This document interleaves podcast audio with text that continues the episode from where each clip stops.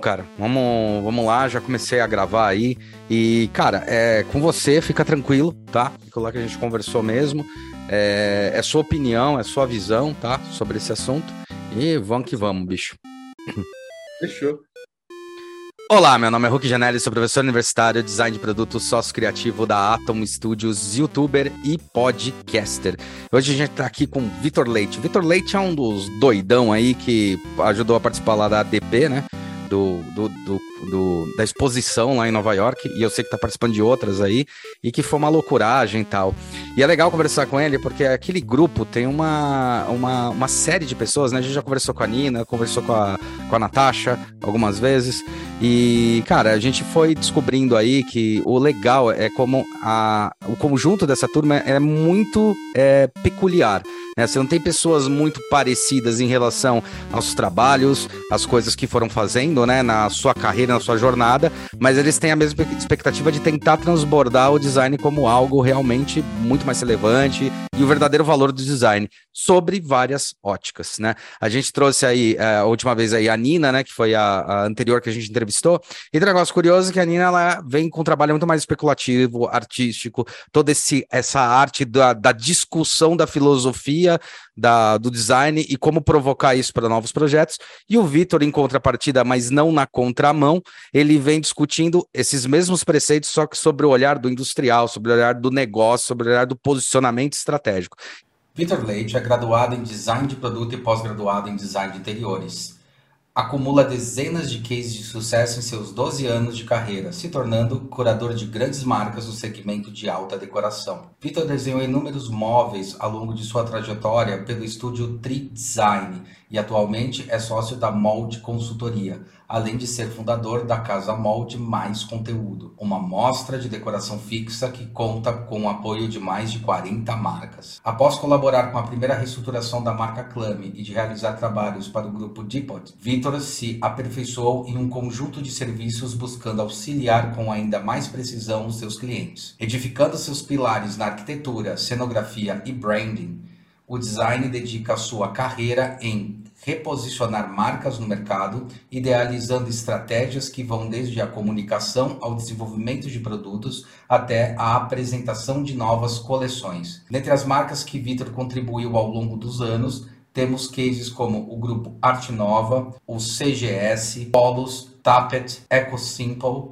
Carans e Essenza. E a gente vem falando muito, é, e aí é um conceito que eu gosto muito de trazer, e a gente falando muito como é importante, cara, o design se tornar estratégico, se tornar estratégico não é uma palavrinha bonita, né? Se tornar estratégico é usar realmente a, a nossa ferramenta do design thinking, que é aquilo lá que eu comento, que é o jeito que o design pensa, e não a ferramenta do Tim Brown, né? É, o jeito que o design pensa vai falar, meu, como, como ser mais holístico, né? Como olhar toda, toda a estrutura de uma empresa, toda a estrutura de um negócio e realmente fazer aplicação ou de modelos de serviços ou produtos ou que seja para essas empresas, mas entendendo é, a estratégia dela. Então, ser estratégico é entender para que, que nasce uma empresa, por que, que ela nasce e como é que ela se comporta, né? Meio conceito ali muito bom que eu gosto, que resume é, de uma maneira bem, bem forte do Golden Cycle do Simon Sinek, né? Então a gente está aqui com o Victor para comentar um pouco, conversar um pouco sobre isso, o design no olhar do negócio, da estratégia e dos produtos e serviços. Vitão, queria te agradecer aí, cara, por ter aceito o convite e vamos que vamos, velho. Obrigadão aí pelo convite mais uma vez, Hulk. E, cara, entrando já nessa linha que você já puxou o gancho, né, da, da, estratégia no design, e, é uma coisa que eu faço muito, né, é o, hoje eu acho que o trabalho, meu trabalho principal, né, fora todos esses projetos que a gente uhum. acaba participando do ADP, ou até projetos paralelos que a gente faz que é, tem a ver com o business que eu trabalho, que, que eu construí aqui, que é a Casa Molde, né? Uhum. É, mas o foco, meu foco mesmo é a estratégia em torno do design. Né? Então, contando um pouco disso, até daí eu vou chegar na Casa Molde, vou chegar um pouco hum, nessa. Relaxa. Né? Se quiser pegar uma cerveja para tomar para ficar mais tranquilo. Ah, agora, como são 5 horas da tarde, eu estou no cafezinho, mas. Pode escrever, cara. Daqui, mas daqui a pouco vai ter um evento aqui e a gente vai tomar um aperol. Não, que fia, fia da mãe, cara. O aperolzinho bom, bom, bom. Estrategicamente bom. se não for da. Se não, acabou a aula, vem para cá para casa molde, a gente toma prova todo mundo. Pode escrever, né, cara? Que só acabou 11 horas da noite, é foda.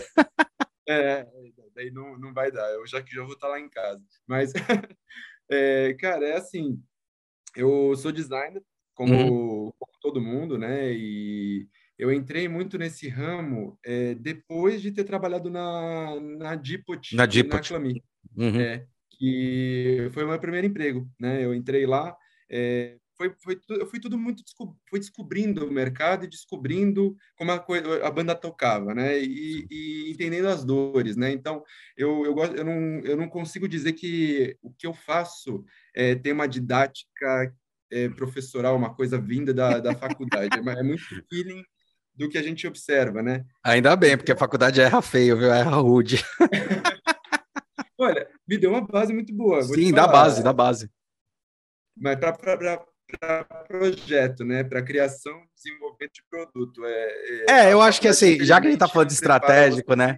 E eu puxei essa provocação, é que eu acho que estrategicamente tem uma falha, né? Eu acho que a grande primeira falha, eu falo para os alunos que eu não olho eles como alunos, mas como designers júniores, porque eles já estão fazendo design naquele processo, né? E é uma das raras profissões que realmente você pisou o primeiro dia em sala de aula, até antes, né? Você pode já fazer é, é, uns freelas, umas coisas com alta competência, né? Às vezes, para alguns filhos você precisa de hard skill, então você tem, porque tem gente que já vem disso, ou com soft skill você vai desenvolver na faculdade.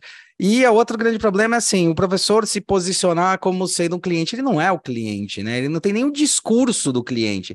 Ele tem o discurso de um facilitador, ele tem o discurso do mentor, ele tem que ter um discurso de, de dessa construção da pessoa trazer a provocação para dentro da sala de aula e você falar, sei, não sei, vamos estudar junto, vamos ver. Mas quando eles colocam como cliente, falando que não, não gostei e tal, meu, ele não é, ele não tem nem o mesmo mindset, é, a, a, estratégia de negócio da cabeça dele não é. Muitos projetos que alunos, é, alunos apresentam tem muito mais estratégia e tem muito mais lógica do que o gosto ou não daquilo que o professor acredita ou não. Então não é nenhuma fato de acreditar. Então é isso que eu acho que é meio estrategicamente é meio, meio bizarro. Mas continuando, beleza, só para me defender aqui. ah, não, não, sim. Mas, uh, por exemplo, é, quando eu trabalhei nessas lojas, cara, o que, que acontecia muito, né? Eu via que o pessoal ia é, em todas as feiras. Daí era, era isso faz uns 13 anos, vai, 13, 14 anos. A gente ia nas, nas feiras, a gente tinha que ser o primeiro a chegar, né? Chegar lá e pegar antes que os nossos concorrentes ali pegassem. Então, meu, é. eu, eu, como eu trabalhava na Dipo de Clami, eu tinha que eu brigava com, com os grandes, né? Com a Breton, com a Star Sim. Móveis e, e, eu tinha que chegar com antes deles, senão... A firma ainda tinha, tinha, né? Firma Casa? Ainda a firma Casa nunca foi de comprar, já tinha, mas ela nunca foi de comprar em feira, né? Tá, ela sempre tá. trouxe muito de fora. Tá. Né? E daí, mas isso eu só fui, fui descobrir lá na frente. Também. É, então eu achei que eles faziam os dois, olha. É, eu não entendia nada de diferença entre as, as marcas, mas basicamente, cara, é, eu, eu via todo esse movimento e, e via que em algum momento a gente ia ficar é, mais parecido com a Itália. É, em que sentido? É, a Itália hoje, as marcas, é, que é aquilo que a gente conversou na última reunião, né? As marcas, na última reunião, né? reunião não, né? O, o nosso último bate-papo. o bate-papo. É, quero trabalhar com você, mas calma. é, mas então, na, nesse último, nosso último bate-papo a gente falou, né, que o Brasil estava chegando nisso e tal. E o que, que eu observei? A, existia essa, essa questão de exclusividade, então as lojas iam atrás das, das fábricas, pegavam o produto umas antes das outras para brigar por uma exclusividade e tentar vender uma coisa exclusiva. Mas é, saía na frente as marcas que ousavam um pouco mais, né? É, aí era quando tava, o Jader estava começando a acontecer, é, você via ali, é, a Dipot já tinha lançado os seus primeiros designers, sim, sim. então já tinha contado essa primeira história, o pessoal estava começando a entender que o design brasileiro existia, né? Mas ainda você via, né, fábricas de estofados inteiras que não tinham um design assinado, é, o pessoal que ia para a Itália de fato para copiar o produto, replicar aqui de uma forma é, bem esquisita e, e vender. E, cara, quando eu percebi isso, eu falei, pô, eu tô aqui fazendo esse serviço aqui dentro, escolhendo o produto para o lojista, né, como, como contratado, uhum.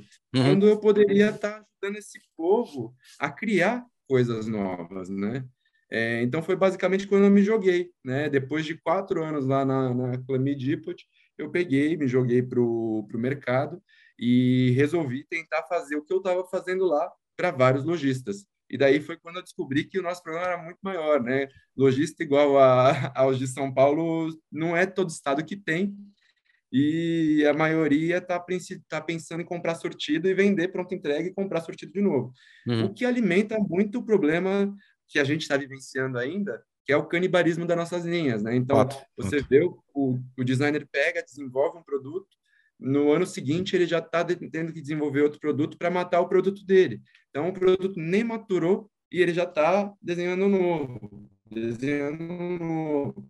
E a fábrica, beleza, é legal, é importante, a gente está se renovando, mas o produto não perpetua por conta disso. E daí a gente nunca se iguala a uma Itália, porque na Itália o cara tem um produto que perpetuou por 10, 15 anos e ele pode investir em novas, é, em novas formas de fabricação e aquilo tudo que a gente falou no uhum. nosso último bate-papo, né? Sim. Então, é, eu faço meu, meu trabalho basicamente hoje com as fábricas é ser um articulador de é, fazer uma leitura muito ampla do que do mercado que esse cara trabalha.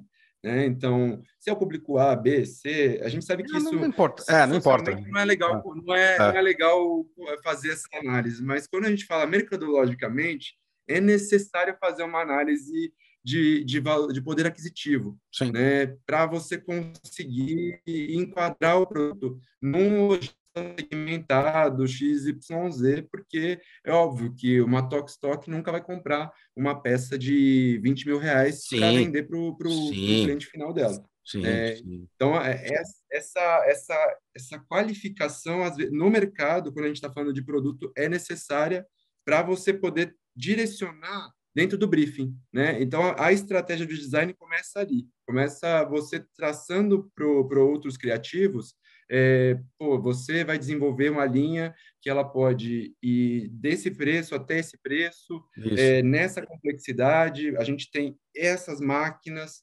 esses artesãos, a gente consegue trabalhar com esses materiais. Pô, mas eu só posso trabalhar com vidro? Não, cara, você pode trabalhar aqui com vidro e eu consigo terceirizar isso aqui para você. Daí, às vezes, o designer traz uma ideia mirabolante que a fábrica não é capaz e, meu, meu trabalho é esse também, né? Vir e arranjar um parceiro para ajudar, né? Cara, que Daí eu treta, te falo, por que eu lancei a Casa Molde? A casa é. é isso.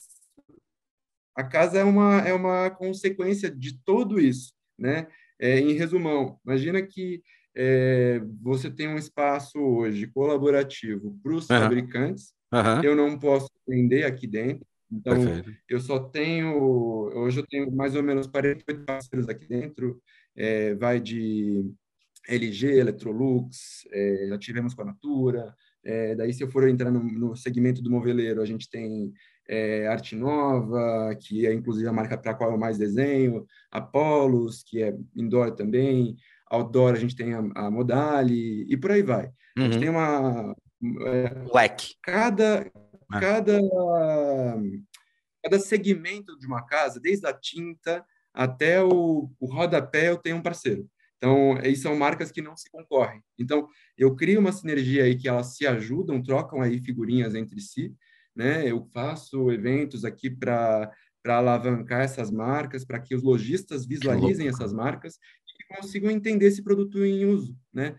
Porque muitas vezes eles não conseguem visualizar é, como um produto pode ser comercializado, as possibilidades, até as possibilidades que o designer mesmo é, viabiliza, o produto já está lá, né? É, já é uma, eu estou aqui na frente de uma de uma cama, já é uma cama que ela pode ser usada com cabeceira, sem cabeceira, com colchão alto, com colchão baixo, mas o, o fabricante que antes só copiava pega um desenho de um designer e não consegue fazer essa leitura.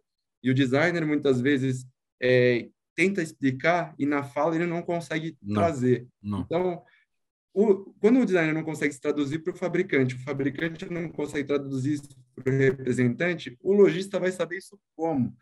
então, a casa nasce hoje para mostrar isso tudo e eu poder também conseguir viabilizar é, parcerias. Ah, é muito isso que eu faço no meu trabalho.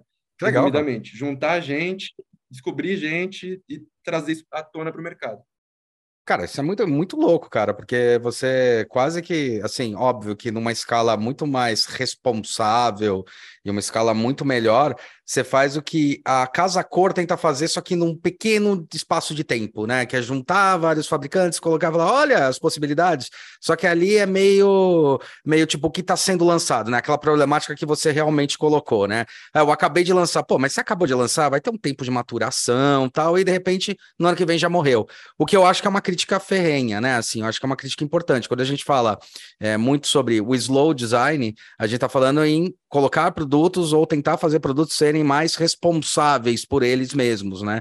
E não é, você ficar criando, criando um, um mercado que você acaba alimentando, como é que fala, um consumo de massa que já não é mais presente no mindset do, dos milênios. Sim, o consumo de massa já não é mais presente no, no mindset deles, né? Assim, pô, é, eu vou consumir ou vou ter aquilo que realmente vai ser importante para mim no meu pequeno espaço da casa, até porque as casas diminuem não é por causa do preço, que sempre foi caro em São Paulo, independente da época tal, mas é por causa dos valores, né? Assim, ah, não precisa ter uma casa tão complexa, a casa pode ser mais, mais simples e eu consigo conviver com isso, eu vou ter outras experiências, viajar, participar da cidade e tal, que são grandes mudanças de mercado. E aí bate de frente com um mercado, é, é, tanto moveleiro principalmente, que é um mercado, ou de, desses bens de, de consumo, de construção, casa, construção, que ainda está nesse mindset de grandes produções, grandes produtividades, e não consegue entender que às vezes é uma adaptação, uma logística.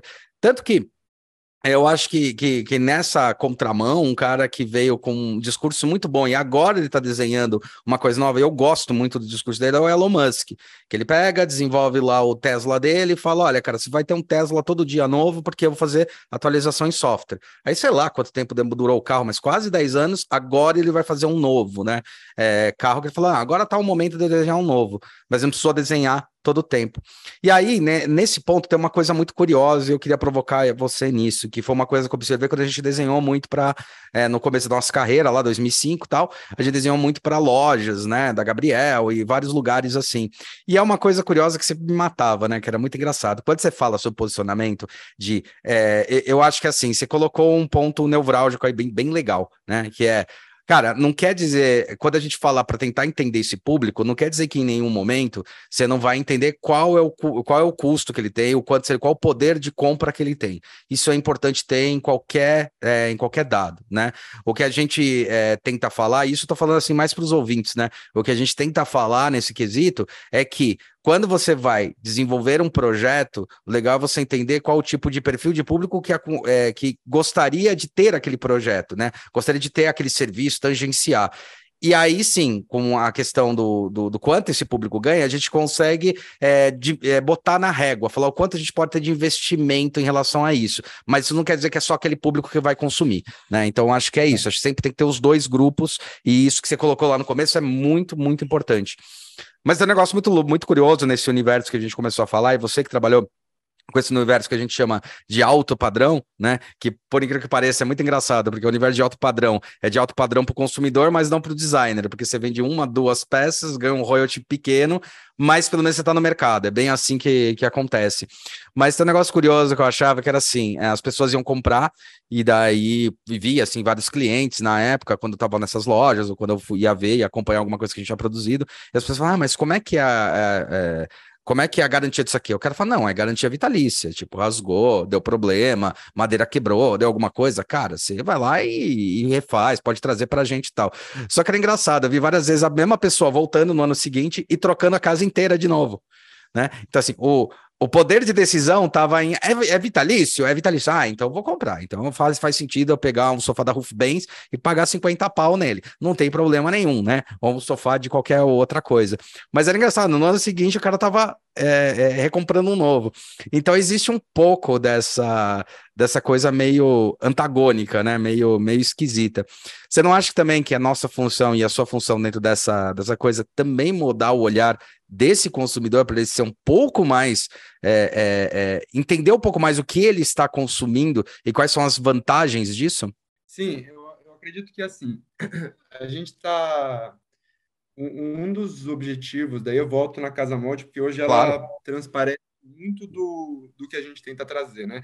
Por exemplo, um, uma das formas que você tem de mostrar para o consumidor é, valores, é, não, não valor financeiro, mas... Valor, valor intangível, né? O intangível. Valor intangível. E a gente tenta trazer tudo isso para que as pessoas tenham essa conexão, essa conexão afetiva com a brasilidade, essa, essa conexão, por exemplo, com a, a, a, gente trabalha aqui, por exemplo, a gente tem parceiros de tecido específicos, né? Que legal. Então, por exemplo, que é um parceiro parceiro nosso, e o trabalho deles é todo focado no, no eco, né? Então, o fio, ele é natural, ele não tem uma, uma pigmentação que possa agredir o meio ambiente. É, os caras eles estão eles tão à frente nesse discurso, eles usam o tecido deles para fazer os tênis deles e vendem o tênis como um tênis ecológico, por exemplo. Uhum, uhum, né? Por uhum. exemplo, a gente aqui no Brasil a gente está muito longe de conseguir fazer esse, de exercer esse discurso na venda ainda.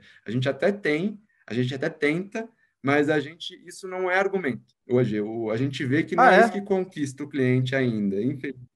E, e, é engraçado, porque a gente está num país onde, teoricamente, a quantidade de recursos naturais e as pessoas, não só recursos naturais, né? A gente, esse é o discurso batido, mas a gente conhece muito designer, mas muito designer que provoca esses, o uso de materiais naturais e tenta provocar isso, e ainda não é um discurso que ainda ganha numa, num, num argumento de venda? Bolha, na nossa bolha é. Na nossa bolha isso, na nossa bolha, é.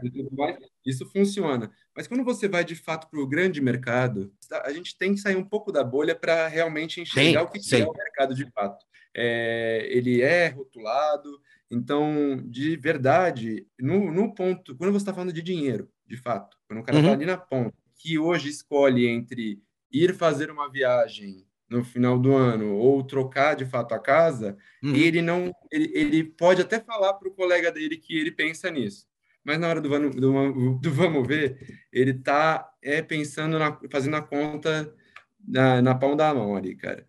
É o que eu vejo de negociação na minha frente ali, tipo, no lojista em si, é muito nessa linha. O cara, ele, ele ainda não compra isso. Ele, ele compra quando ele fica em dúvida entre dois. Então, você vê que, puta, tem esse, tem esse. Mas esse aqui é ecológico. Tá, um preço tá muito parecido? Beleza, vou no ecológico. Mas se você estiver falando de uma diferenciação de, sei lá, 20%, uhum. o cara não vai no ecológico. Infelizmente. É, isso é uma, é uma verdade não muito, muito bacana de se, de se ter esse retorno, mas de fato, que qual que é o grande papel do designer, eu acho? É conseguir trazer o ecológico de uma maneira acessível também, de uma maneira uhum. competitiva. Eu acho que você trazer o ecológico como discurso no sentido, ah, é, você tem que comprar o ecológico sendo mais caro e tal. Isso não é o discurso que vai fazer, porque no final das contas a gente está num país que está com uma, uma, uma diferença é, muito grande, é, falando de poder aquisitivo mesmo. Uhum. Tem gente passando fome, literalmente, uhum. e o cara realmente ele, ele pensa duas vezes antes de gastar é, mil, dois mil reais a mais. É, na, na, compra dele. Sim. Que, tipo, é, isso realmente com a, com, do jeito que a nossa, tá a nossa economia, faz diferença. Antigamente sobrava esses dois, três mil reais porque não tava, a gente não estava nessa inflação. Uhum. Então tudo isso conta. Né? Não tem como você é, hoje olhar para o mercado de uma forma mágica apenas, é, acreditando que todos os argumentos de venda eles realmente sim, sim. sejam a, a única faz... solução, né? A mesma, é a mesma coisa é. que a gente fala assim, não adianta é, o, o, engenheiro falar deu um pau no carro, não adianta o engenheiro virar lá no carro ou,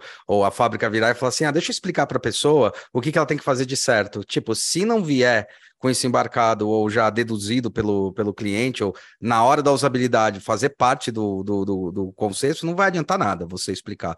E daí é legal porque você provoca isso daí, que é um negócio interessante, que também aí é o lado do olhar também do designer, né? Do olhar de quem está desse lado desenhando peças. Tem uma coisa que eu acho muito interessante que no cinema funciona muito bem, e em design a gente sabe que também funciona, que assim, um bom projeto é aquele projeto que nem é que a pessoa nem percebe que ela tá usando e tá fazendo a diferença, né? Tipo, ela tá usando e de repente ela puxa, né? Aconteceu. E eu acho que também tem muito por esse lado, isso é interessante, de provocar os próprios criadores, as indústrias, as empresas, porque não adianta, a gente sabe qualquer coisa que é nova, novos mercados de trabalho, novas formas de se produzir novos produtos, novos serviços, novos materiais, eles exigem, obviamente, um investimento inicial maior, né? Só que parece que as empresas também têm um medo de dar aquele primeiro passo que fala, puta, vou investir nisso, mas também tem que ter a responsabilidade da empresa porque é, é normal que o mercado ele vai se modificando, e tudo bem, se agora ainda não tem esse discurso, hoje eu já vejo que esse discurso é um pouquinho mais forte do que era 10 anos atrás. Né? É, do que era anteriormente, né? Tanto que a, a própria questão que você citou aí da, da questão do, do artesão, poxa, no começo dos anos 2000, o artesão ele era claramente explorado, né? O custo dele. Hoje em dia você tem várias, várias empresas, cara, eu já perdi conta, né? De quantas empresas que tem que já estão fomentando isso, né? Fomentando o artesão, o, o, benefício dele, ou fazer, ou criando comunidades que também vão ser beneficiadas financeiramente para fazer aquele design social de verdade, né? Aquela busca daquela coisa social do artesanato. E deu uma enriquecida boa nessa história. Do tipo, agora não tem tanta aquela exploração surreal, que é uma coisa que você foi falando bastante até para alinhar o discurso das próprias luminárias que estão aí atrás de você e tal. Mas você não acha também que esse ponto é um ponto também que você provoca dentro das empresas, tentando mostrar, olha, tudo bem, o consumidor consome por momento, né? E às vezes por, por vício, por momento, às vezes a gente não sabe, o mercado de repente ele vira porque virou moda uma coisa que você nem fazia ideia que ia virar. O investimento de empresas a longo prazo, e quando a gente fala longo prazo é 10, 15 anos, é muito importante para continuar, continuar sendo um player estratégico dentro do mercado. Como é que você lida com isso e como é que as empresas estão aceitando isso hoje, com, a, com as questões estratégicas e quando se tem esse discurso? É, é, é como eu falei, eu acho que assim, a gente tem como por obrigação é, fazer o design ser ecológico e trazer o trabalho do artesão e, e valorizar isso sem agregar valor, porque isso não tem que ser um agregador de valor, é, é essa a questão. Isso, ah, interessante, tá. Isso já está, é, já é possível você fazer um produto no valor, no mesmo valor, sendo ecológico e tendo essa, essa responsabilidade social. Isso ah, já não é mais diferencial. É isso que eu quis dizer. É, o, cara, quando ele vai lá na ponta do lápis, ele faz a conta e ele fala, pô, beleza, vou, eu vou economizar aqui. É, se você traz isso no mesmo valor, o cara não, não vai nem pensar duas vezes. Ele, é óbvio que ele vai, vai pegar o que é socialmente é, responsável e ecologicamente responsável.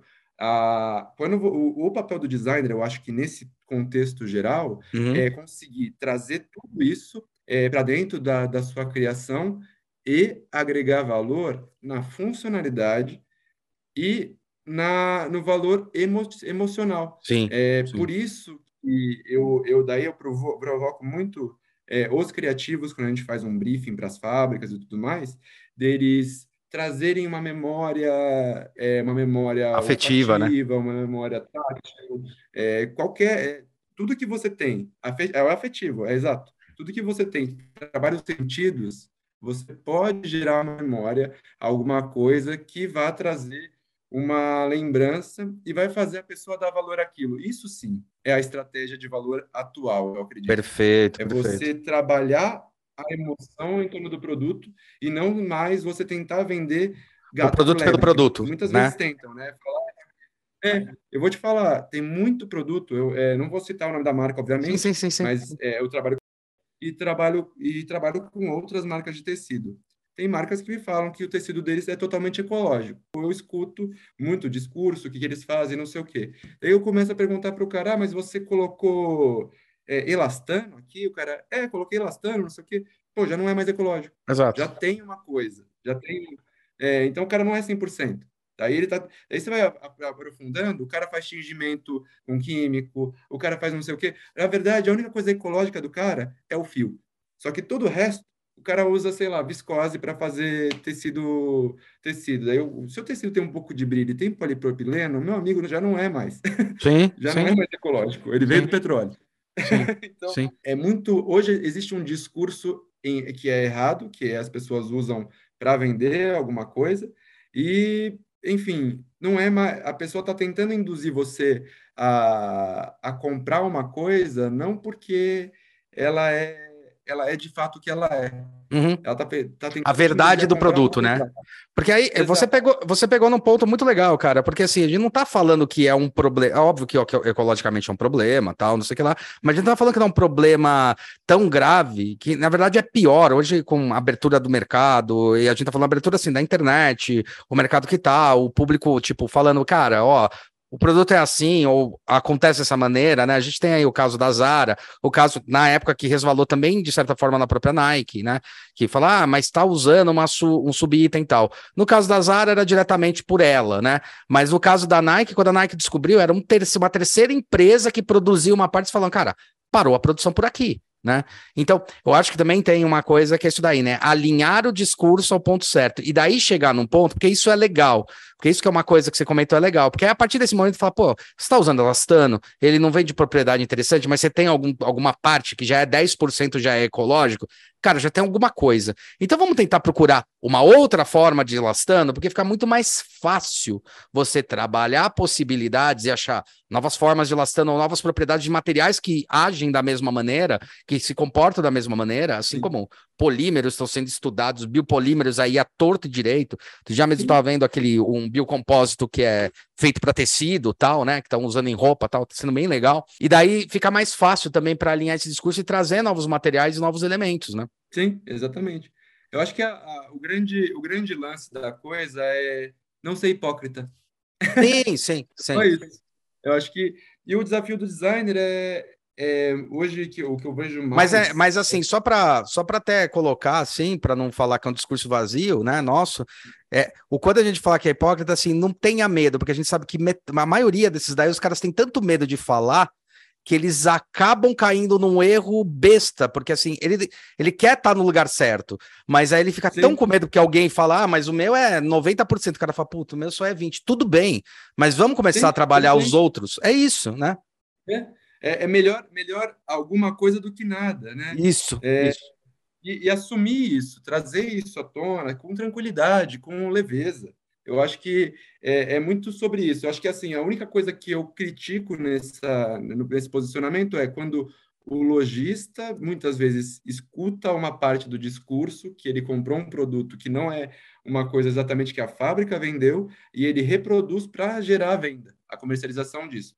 É minha aí, é, o, aí é o problema, aí é aquela, aquele discurso da venda do marketing que a gente que, que, eu critico bastante, que é, cara, tudo bem, você tem o, o seu momento de venda, você tem que vender um produto, a gente entende que momento o mercado está de certa forma e ele flutua em ondas, né? Ele flutua. Cada você tem tendências, tem um monte de coisa relacionada. Agora, quando você descola né, do discurso original, da proposta ou do produto, ou do objeto, ou do discurso da própria empresa, para tentar só alavancar, isso também gera um fator super negativo para sua própria marca que está vendendo outros produtos, né? Exato. É que nem é, isso aqui até são daí são bastidores do mercado. Uhum. Você pega um estofador falando mal do outro estofador. Uhum. Uma vez, eu, quando eu tava, eu era comprador ainda da Clami, o pessoal veio um estofador lá, veio falar da fábrica dele, que ele abriu o, o móvel do concorrente e que era tudo uma porcaria, mostrou a foto do móvel do concorrente por dentro, não sei o quê. Eu olhei e falei, não, tá beleza, né? Agora quero mostrar, quero ver o dele, né? Ele não falou do dele, porque era exatamente igual. tipo, não tinha diferenciação nenhuma. O cara só tava criticando o cara por criticar. E eu acho que assim, isso, graças a Deus, isso já passamos por essa fase. É Agora é que a gente tem o design, é, é o papel do designer. Né? Na época era, era quando as fábricas copiavam umas às outras, elas sim, tentavam sim. diferenciar. Hoje sim. o design aparecendo, é, a gente não vê mais esse tipo de discurso e a gente vê, de fato, uma, uma escolha por apreciação. Ah, o lojista está procurando realmente uma linha mais minimal. Ah, não, ele está procurando agora uma linha mais art deco. Ah, não, eu estou procurando... E assim, e por, assim, por aí vai. Você vê hoje uma riqueza muito maior nas lojas apresentando divergências. Né? Então, e isso isso é legal, cara, porque uma vez, até no, no trabalho de mestrado, foi quando eu descobri essa, essa coisa, né? Que falava, falava assim, que a gente, nossa, a minha geração, que já geração nasceu em 70, 77, né? Mais específico, eu, é, já foi uma geração que já não viveu o consumo de massa, né? Aí eu falei, pô, que estranho, né? Quando ele fala de massa, assim, é um produto, é tipo, a, o, o, o, momento agora tá nessa caneca, todos têm que ter esta caneca. A gente tá num, num momento histórico em que você tem vários clusters e vários gostos diferentes. E eu tô vendo uma coisa que eu já observo aí dos 10 anos, que é interessante quando você fala isso daí, dos 10 anos para cá, é que você entra em lojas e vê que ele tem signos diferentes. Teve uma época que a gente entrava, eu mesmo no começo dos anos 2000, a gente entrava, os signos eram iguais. Era tipo, as lojas que talvez tinha cada uma sua linha, mas eram signos muito parecidos, né? Agora é tudo clean, agora é tudo verde, agora é tudo natural, agora é tudo. E daí você começa a trabalhar essa, essa mescla de ambientes e possibilidades, né? Isso é muito legal, né? Porque daí também cai um pouco esse discurso, né? Tipo, o que é tendência, o que é tendencioso, que realmente de fato funciona, né? Sim, não, e tá, a gente vê hoje é, que o, o Brasil está muito mais maduro nisso. Eu acredito que os próximos anos a gente vai, vai encarar o surgimento de grandes marcas é, Fabris. Que legal. E, e a gente vai conseguir ver isso mais disseminado de forma igualitária pelo país mesmo. Porque hoje o, o, o lojista é, ele está muito mais profissionalizado. Né? Ele tá ah, que legal.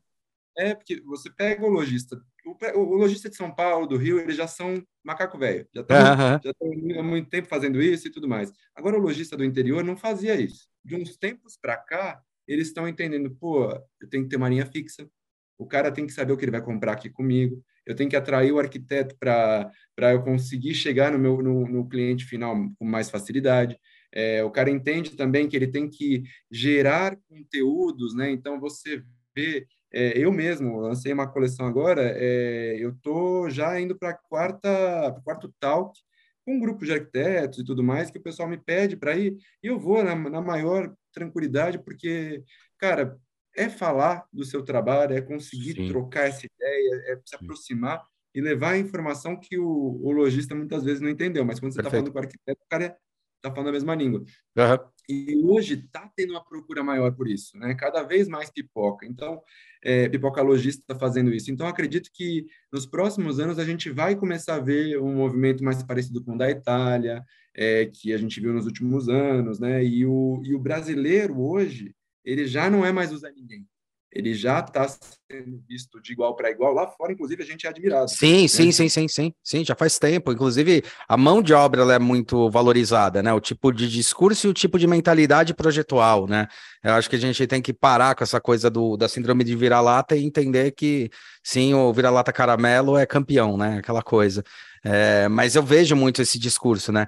Você comenta muito esse negócio da Itália. Eu lembro que na, a Itália passou por isso entre as décadas de 80 e 90, porque eu lembro que eu estava na faculdade pra, por essa crise que a gente estava passando aí há uns tempos atrás, né? O que, que, que, entende, né? Tanto que ele passou por uma crise que eu lembro que foi uma coisa que eu li naquela época tal, e até você pode explicar melhor isso, né? Você que conviveu mais tempo com isso nesse mercado, que era assim: a gente apostou tanto no designer, apostou tanto nessas coisas, né?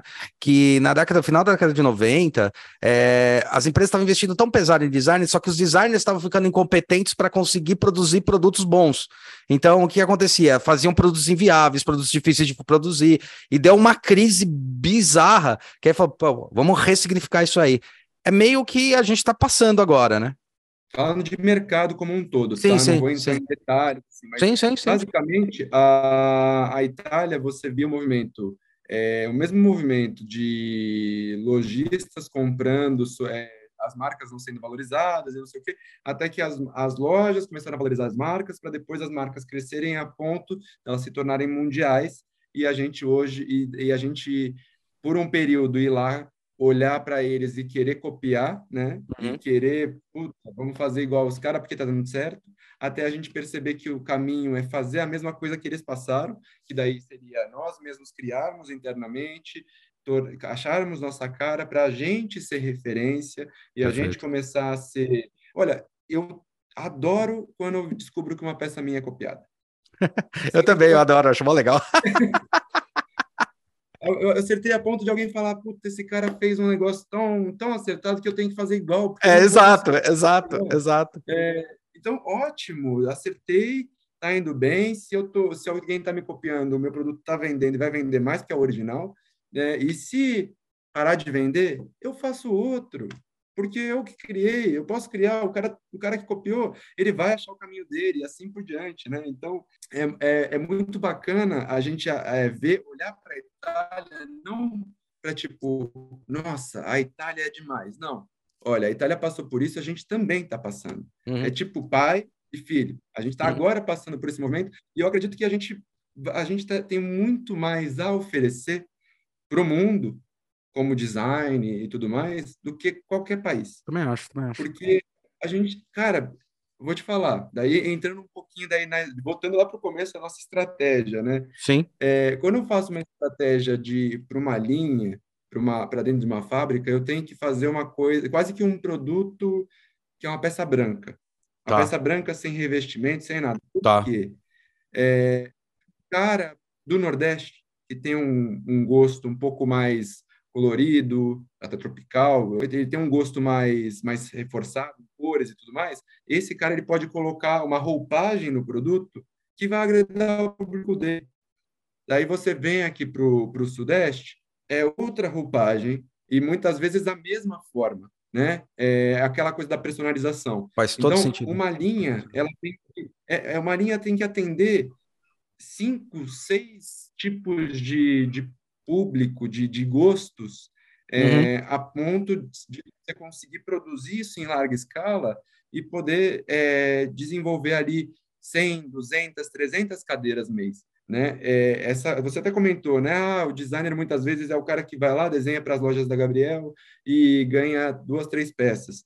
Eu nunca quis desenhar para uma loja. Eu uhum. sempre quis desenhar para a fábrica. Para a fábrica, sim. Eu sou o cara que ganha meu, é, a percentual baixo também, mas eu vendo volume. Isso, então, é, é, é. Se eu acertar no produto. Os nossos melhores royalties foram fazendo cabide, cara. É, então. É isso aí. Você, imagina, é, hoje eu estou entrando na, numa, linha, numa linha de desenvolvimento para uma fábrica, cara, que assim, vou te falar, se der certo, talvez vai ser o meu produto que mais vai me render alguma lucratividade. Sim. Só que assim, obviamente, não vou assinar, não vou ligar meu nome, porque a ideia não é. É, porque a ideia da empresa ideia... não é isso, né? Que a ideia da é, empresa ainda não é isso. Talvez venha a ser, eu acho que de repente, em algum momento pode vir a ser, mas na ideia do, da empresa não é essa, é por isso, é isso. Mas não tem problema, aí é, é que tá a questão. Né? É, eu, eu, eu costumo zoar, você tá falando isso daí, mas eu costumo zoar muitos alunos falando, cara, quem desenhou, aluno de design, né? Assim, quem desenhou o, o iPhone, né, meu? E quantos deles falam que é Steve Jobs, né? Não, Todo mundo, cara. tipo, ah, o Steve Jobs, eu falei, não, cara, é um designer fodão pra caralho, foi da Frog, fodão, tal, que é o Jonathan Ive. Ele que fez, ele que fez o espaço, inclusive, o cara é fodão. Falou, porra, meu, eu falei, então, se vocês que estão no terceiro ano não sabem quem desenhou o iPhone, você acha que as pessoas vão saber? A questão não é essa, a questão é alinhar discurso, você mostrar para que que veio, o que que o design realmente é, como é que se comporta, porque é, é, é nesse processo, né? Foi legal, acho que foi o Ivo Pons, há um bom tempo atrás, né?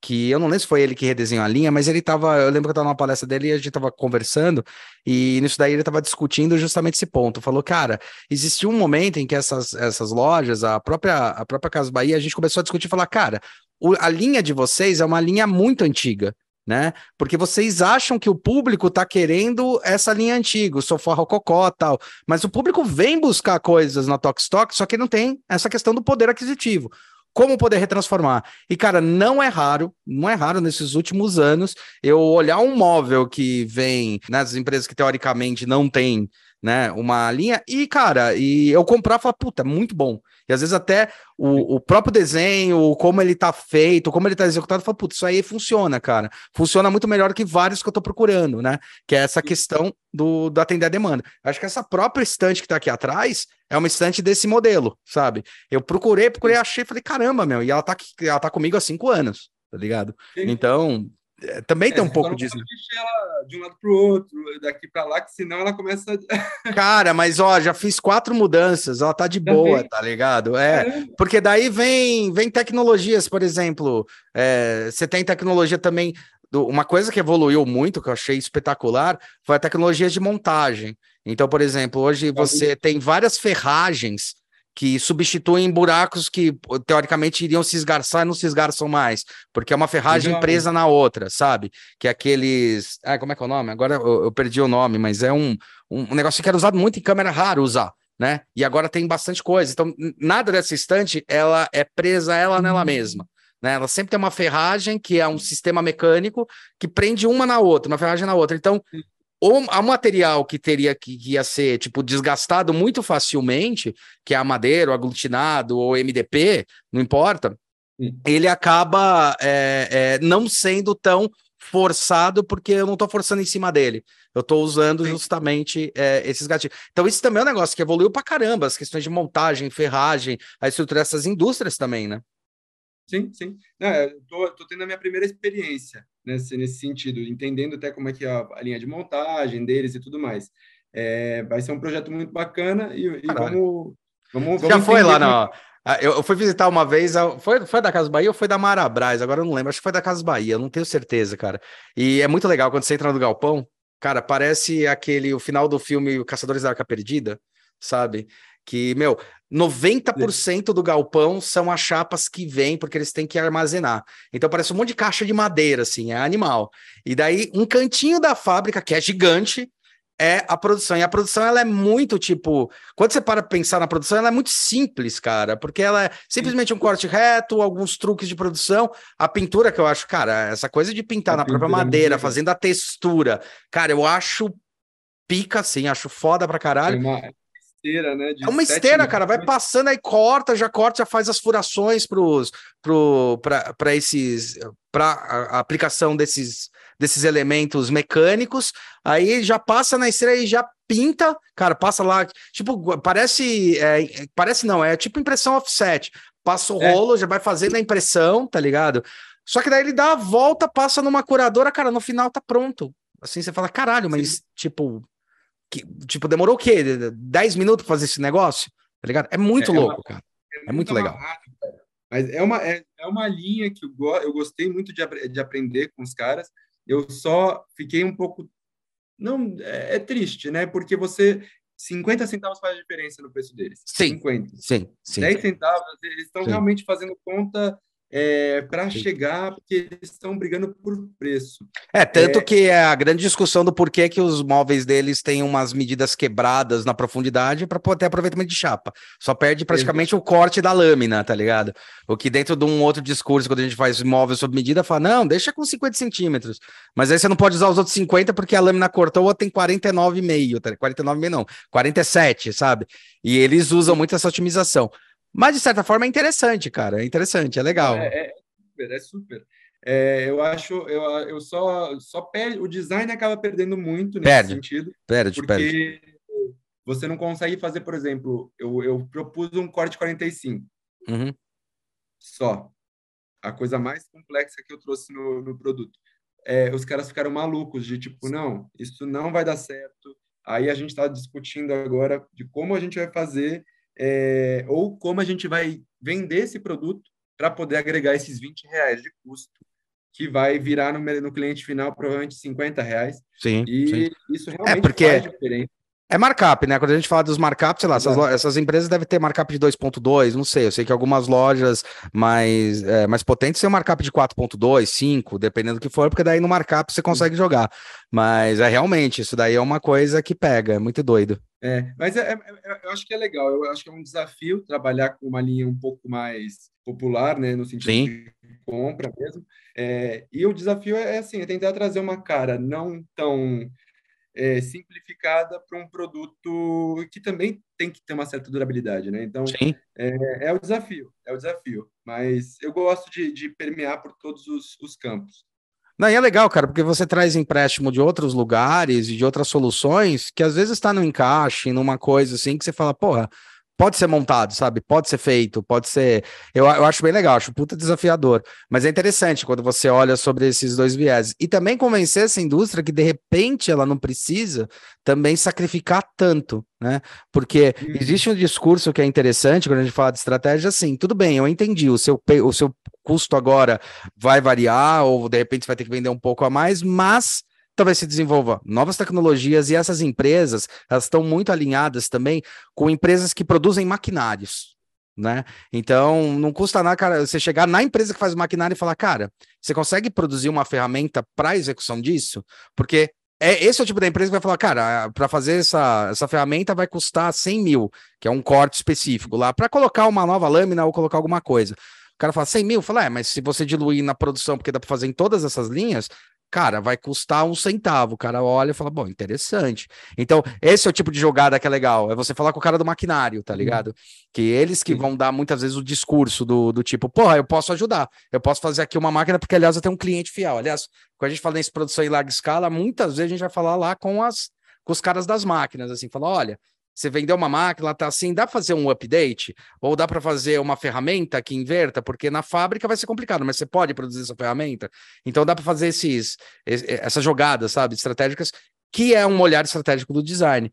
Mas uma outra coisa que eu ia, que eu ia comentar é que essas empresas é, de mais populares, ela que tem vendas mais populares, elas têm que começar a observar que Beleza, no primeiro vai ter um impacto, mas a curto prazo, três anos, quatro anos, quando um monte de gente começar a consumir, ela vai começar a ver valor e falar: caramba, mas esse produto realmente é melhor que o outro, né? Porque ele resolveu melhor ou uma montagem, um sistema, ou uma logística, né? De vários aspectos. Isso é muito doido, cara. Isso é muito louco. Eu acho que o, o, o papel do designer é isso. É, é ele entrar como um, um analista de, de produção, um analista de, de de usabilidade, um analista de é, um observador, né? O, o papel do designer é observar e trazer soluções não pensadas para coisas já feitas com muita frequência. Transformar o é, ordinário em extraordinário, né? Aquela coisa. É, é, é trazer uma, é, é, é, trazer uma visão renovada. Então,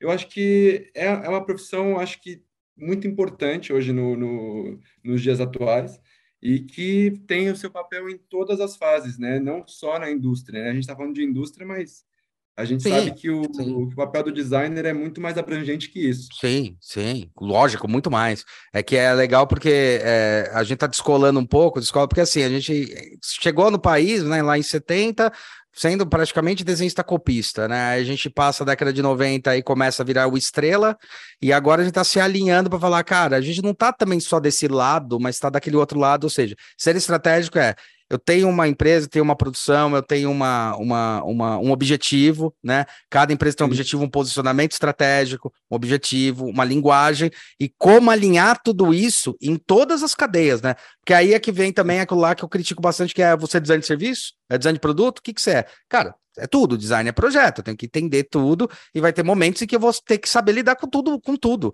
Ou no mínimo saber onde dói a dor para poder saber onde atacar, né? Exato, eu acho que é, é, é basicamente isso: é, é, entender as dores e resolvê-las. É, e tentar entender para onde. Né? É o, que, que, você está resolvendo. Porque problema todo mundo tem. Se você Porra. parar para analisar, cara, dá para resolver, dá para você trabalhar em muita coisa, cara, muita Muito, coisa. Muita coisa. eu é, acho. O, o campo do designer é é infinito hoje, eu acho. Então, eu acho isso legal, cara. É interessante como você está se posicionando, porque você já está se posicionando como um estrategista, que é isso que você faz. E você já enxergou uma possibilidade de negócio, que é justamente isso, né? Quando você criou o espaço, que é, cara, olha como as coisas conversam, olha como o cara ele não é teu concorrente, mas ele é teu agregador de produto, olha como, na verdade, o teu player que você acha que é concorrente, ele, na verdade, está te auxiliando a vender mais o seu produto, sabe? Eu acho que tem essas coisas que são muito legais quando você você vai trazendo à tona de estrategicamente, que é o que você faz aí no espaço, que é o que você mostra, que é isso, né? E falar, olha, a gente entende sim de mercado, a gente entende essa história de mercado. Então, vamos começar a alinhar o discurso, porque eu acho que também aí foi uma coisa que a gente se afastou bastante, né? E que vocês estão começando a trazer muito, né? Tô falando, essa nova galera que tá vindo aí com o discurso estratégico, mesmo entendendo esse estratégico, vindo trazer bastante. Que, cara, é, é ter um designer na mão ou ter um, um, uma pessoa dessa na manga não quer dizer você essa pessoa não entende de estratégia, pelo contrário. Só que antes a gente não tinha, não conseguia ter a habilidade do discurso da estratégia. A gente era muito tão preso, que é esse que é, que é a minha crítica, né? Quando a gente fala de universidade e tal, em alguns pontos, e eu sei que várias estão mudando, é, até porque eu dou aula em algumas, né? Então eu tenho que puxar o meu, o meu coisa, mas, é, mas tem esse, esse olhar estratégico de também alinhar o discurso, né? Então, é, cara, a gente não está falando só de um desenho, porque a gente está falando pelo desenho, porque muitas vezes a gente tentava vender o desenho pelo desenho, mas dentro dele tinha sim um discurso de lógica, e isso a gente passou várias vezes, que aliás foi como eu me descobri no mercado, falando, puta, eu tenho que trabalhar com desenvolvimento e detalhamento, porque eu via que a gente tinha o discurso preparado de como a gente seduzia tal e coisa, e daí vinha o engenheiro bater de frente, que isso foi milhões de vezes, ou a fábrica bater de frente, ah, mas isso é possível, assim, não, não, mas a gente pensou assim, assim, assim, assim, isso aqui é da semana, falou, não, então isso aí dá. Então a gente tem esse discurso, e agora a gente está alinhando um novo discurso, que é o discurso do poder de. Não é nem o poder de venda no sentido de vender, mas é o poder de como vender aquela ideia, como botar a estratégia daquela ideia, como você vai se comunicar para o mercado, o que a gente já tinha, mas não era enaltecido. E eu acho que vocês vêm com essa, com essa bagagem, né? De falar, ó, a gente sabe fazer esse discurso também, só que agora a gente está alinhando é, o, o famoso, os termos, né? Então agora a gente está alinhando os termos. Ah, é pitch de venda que você quer? Beleza, vamos fazer um pitch de venda, eu vou te mostrar. Ah, você quer entender aonde você tem lucratividade lá na frente, eu vou te entender, vou te mostrar onde está o payback, como é que as coisas funcionam, tal, né? Então isso eu acho muito bom, cara, muito louco isso. Sim, eu acho que é, é isso. Né? Na verdade, uma coisa não anula a outra, né, Hulk? Eu não. que é, tudo, tudo anda, anda conjuntamente. E a gente tem que entender que tem espaço para o item item hiper caro, de hiper luxo, mas também tem espaço para o item é, que é barato, mas que tem seu valor como luxo. Tem o, o produto que não é luxo, é barato, mas cabe na casa do cara que tem condição, Sim. uma condição é, diferenciada. Então, é, não existe essa coisa de público, mas ela, ela serve para nortear. Sim. E para você saber, para as pessoas poderem encaixotar e saber onde elas vão buscar. Que nem você, você hoje tem é, um poder para adquirir outro tipo de estante, adquiriu essa porque era que estava mais alinhada com a estética que você queria naquele momento, e ela é prática e funciona, e você provou que ela tem durabilidade, né? É, então, na, o valor do produto final não está linkado totalmente com a sua durabilidade. É Sim. o caso, por exemplo, de um item natural. Né? Se você pegar Sim. um tapete de linho e um tapete de poliéster, o tapete de poliéster é mais barato e mais durável do que o de linho. Só que o, o de linho foi feito à mão, tem uma série de coisas. Às vezes, às vezes nem feito à mão foi, mas ele tem o seu, ele é um material natural. Então, é, tem muitos porquês. O problema é que a gente, no discurso de venda, a gente ainda está despreparado, eu acho. É, a não é. coisa que é. a crítica é a venda, não a, a, a produção em si. Concordo, cara. Eu acho que tem um monte desse despreparo e eu, e eu costumo ultimamente falar muito que eh, a gente se tornou prosumidor, né? Voltou a ser prosumidor, que é produtor e consumidor de bens e consumos. E eu acho que é, porque a gente era ali, segundo Toffler, tá, os estudos dele lá, do escritor, ele fala, né, que na, na Revolução Agrícola a gente era isso daí, era prosumidor, né, então a gente produzia e vendia o excedente do que a gente produzia. Então não tinha esse, esse caráter do jeito que teve na industrialização, que só duraram 300 anos, quando a gente vê 10 mil anos de um e 300 anos do outro, e uma nova releitura disso é interessante. Mas eu acho também que é, o consumidor também tem que começar a entender a responsabilidade nesse papel da exigência. Porque é, é uma coisa que eu estava falando que aconteceu faz pouco tempo, né? Eu estou usando esse exemplo porque até gravei um vídeo sobre isso, estava comentando sobre isso, e eu estava alinhando esse discurso. Se o que a Apple fez é bom ou não, da questão de trazer um carregador ou não dentro da embalagem, né? E o discurso é justamente esse: o quanto de impacto ecológico reduziu, o quanto é necessário, o quanto se verifica que muita gente tem esse produto sim dentro das gavetas, a maioria tem, né? Ou todo mundo que vai comprar esses celulares tem, e ele não tá falando compre é, o, o, carregador, ele tá falando, cara, só não vou trazer porque não faz sentido trazer. E daí é, é, o discurso é: será que a gente não acostumou muito mal também o consumidor de sempre ficar empilhando coisas? E acabando, olha, vem mais, mas não quer dizer que é melhor vir mais, entendeu? Será que também não é uma mudança que o próprio consumidor ele acaba fazendo isso, exigindo, daí o pessoal de venda começa, puta, mas se eu não falar isso para o consumidor, ele não vai comprar.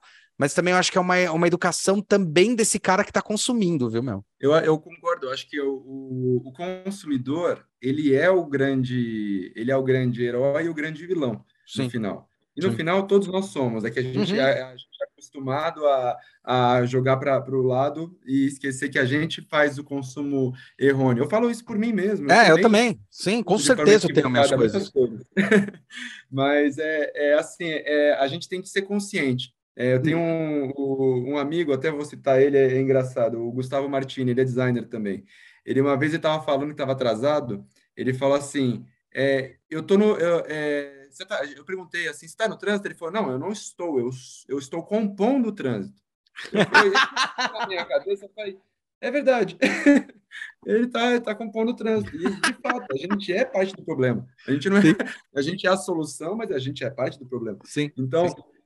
eu acredito muito que assim é, vai demorar um certo tempo para algumas coisas chegarem é, no móvel, por exemplo, ou é, depende muito do produto. A gente, sim, sim. como está acostumado a separar em caixinha, beleza. Hoje o, o, foi a vez do celular, a gente conseguiu já. Hoje já é aceito, já é mais entendido. O pessoal reclama, mas já é mais entendido. A reclamação advém não exatamente do da, da eles tirarem o, o carregador, mas novamente por conta do valor. Sim, né? valor percebido. É. E eu parei de receber o carregador. É, é, então, é, O cara não entende que o negócio ficou mais caro porque ele ficou mais potente, mais incrível, mais não sei o quê. Não, e mesmo assim, é aquela coisa, a gente que trabalha com isso, é aquele discurso, a gente sabe que o celular, o iPhone não custa é isso, sei lá, acho que o iPhone 4 custava 14 dólares, cara, 14, 15 dólares. Ele era vendido na época com 400 dólares. Não é essa a questão. É, é, são as coisas que estão embarcadas, que a gente coloca, a gente fala. Tá, quanto se mantém para fazer o serviço do cloud? Quanto se mantém para poder fazer todo o desenvolvimento de todo o software? Cadê a equipe que foi paga? Tá tudo isso embutido dentro do sistema, né? Eu acho que é, uma coisa que é dessa transformação da nova era é justamente que agora um produto ele não é só um produto, ele está ele tá empilhado com coisas e informações dentro dele mesmo né? Ele é muito mais do que Sim. um produto, né? Então, é muito mais do que só um objeto que é comprado à parte e separado do resto, né? A Sim. Amazon vem aí para mostrar isso de, um, de todas as formas, né? Mas eu acho que é, é, é esse que é o ponto. Mas é legal ver é, um alinhamento de designers começar a ter um discurso assim estratégico, porque é muito legal falar, ah, o design é estratégico, tá bom, como? Aí você trabalha com estratégia. Você se coloca como sendo estratégico e prova como é estratégico. A casa ela é uma materialização, uma visualização para ficar mais fácil de identificar. Tá vendo o que a gente tá falando que é estratégico? Estratégico não é uma coisa tirei da cartola, é olhar as coisas que tem e como eu vou conectar, como eu vou encaixar, como eu vou propor para o mercado novas soluções com as coisas que estão. Não, tipo. Basicamente, como você vai ilustrar seu discurso. Exatamente. é como você vai ilustrar é seu discurso. Como é que você vai, né? É por aí. E, cara, eu acho que é isso. Meu, a gente deu uma horinha aí, não queria mais tomar teu tempo, você tem uma reunião também, eu tô ligado. E queria saber se você quer deixar um discurso final, queria saber se tem algum link para a gente deixar aí embaixo é, é, para entrar em contato com você. E uma dúvida aqui, uma curiosidade. Foi engraçado que eu vi a tua poltrona Trix, né? É Trix, né? É Trix. Só para se, se, eu não confundir o nome. Cara, ela me lembra, cara, uma, uma releitura da, da Molly. É isso mesmo? Sim, mas é. ela, ela basicamente foi uma, Serjão. uma releitura. Mas por quê? É, basicamente, eu tinha ela estruturada toda em, em metal e ela estava dura. A primeira ideia, a primeira a versão dela eu fiz com o meu ex-sócio. Tá. Né? E ela era toda rígida e realmente não teve venda alguma. A gente teve ali, se for para falar que teve, falar que não teve venda, teve oito. Tá. oito, não teve recompra na, na coisa. Para a fábrica muito, muito baixo. Sim. Né? Aí o fabricante chegou para mim, é, na época eu estava meio, meio que separando do meu sócio, e ele falou, Vitor, você não quer dar uma dar uma melhorada nessa poltrona, dar uma, dar uma afofada nela, né? Trazer uma leitura um pouquinho mais confortável, mais... Mais cousin. Mais uma coisa mais... Eu quero sentar nela, né? E uhum. não estava confortável antes visualmente. Não que ela fosse ruim, eu gostava também. Mas daí eu trouxe essa leitura, até assumi, ela chama Newtrix hoje por conta disso, porque daí separou os dois, né? A é. gente aproveitou mais ou menos a estrutura inicial e daí mudou todas as curvas dela, toda a estrutura, e fez essa leitura da mole. Mais uma mole mais alta, um pouquinho sim, mais magrela. Sim. Mas é, é, é, é, nítido, até, cara, a primeira poltrona que eu tive contato de design foi a poltrona mole do, Não, do Sérgio, cara. Sérgio. E quando eu conheci o Sérgio Rodrigues, eu fiquei. Eu entendi. Cara, quando eu conheci o Sérgio Rodrigues, eu fiquei passando mal na frente dele, cara. Eu conheci porque a gente fazia umas coisas lá pro Marcos Ferreira, tá ligado? E daí ele tava Sim. na loja do Marcos Ferreira, cara. Daí eu fiquei assim, ó. E ele parecia o Leôncio, sabe, do pica-pau? Né? Ele parece, tipo o Leôncio. Cara, eu fiquei assim, apertei a mão dele e falei, Não acredito, velho. Acho que foi 2000 e... 2007.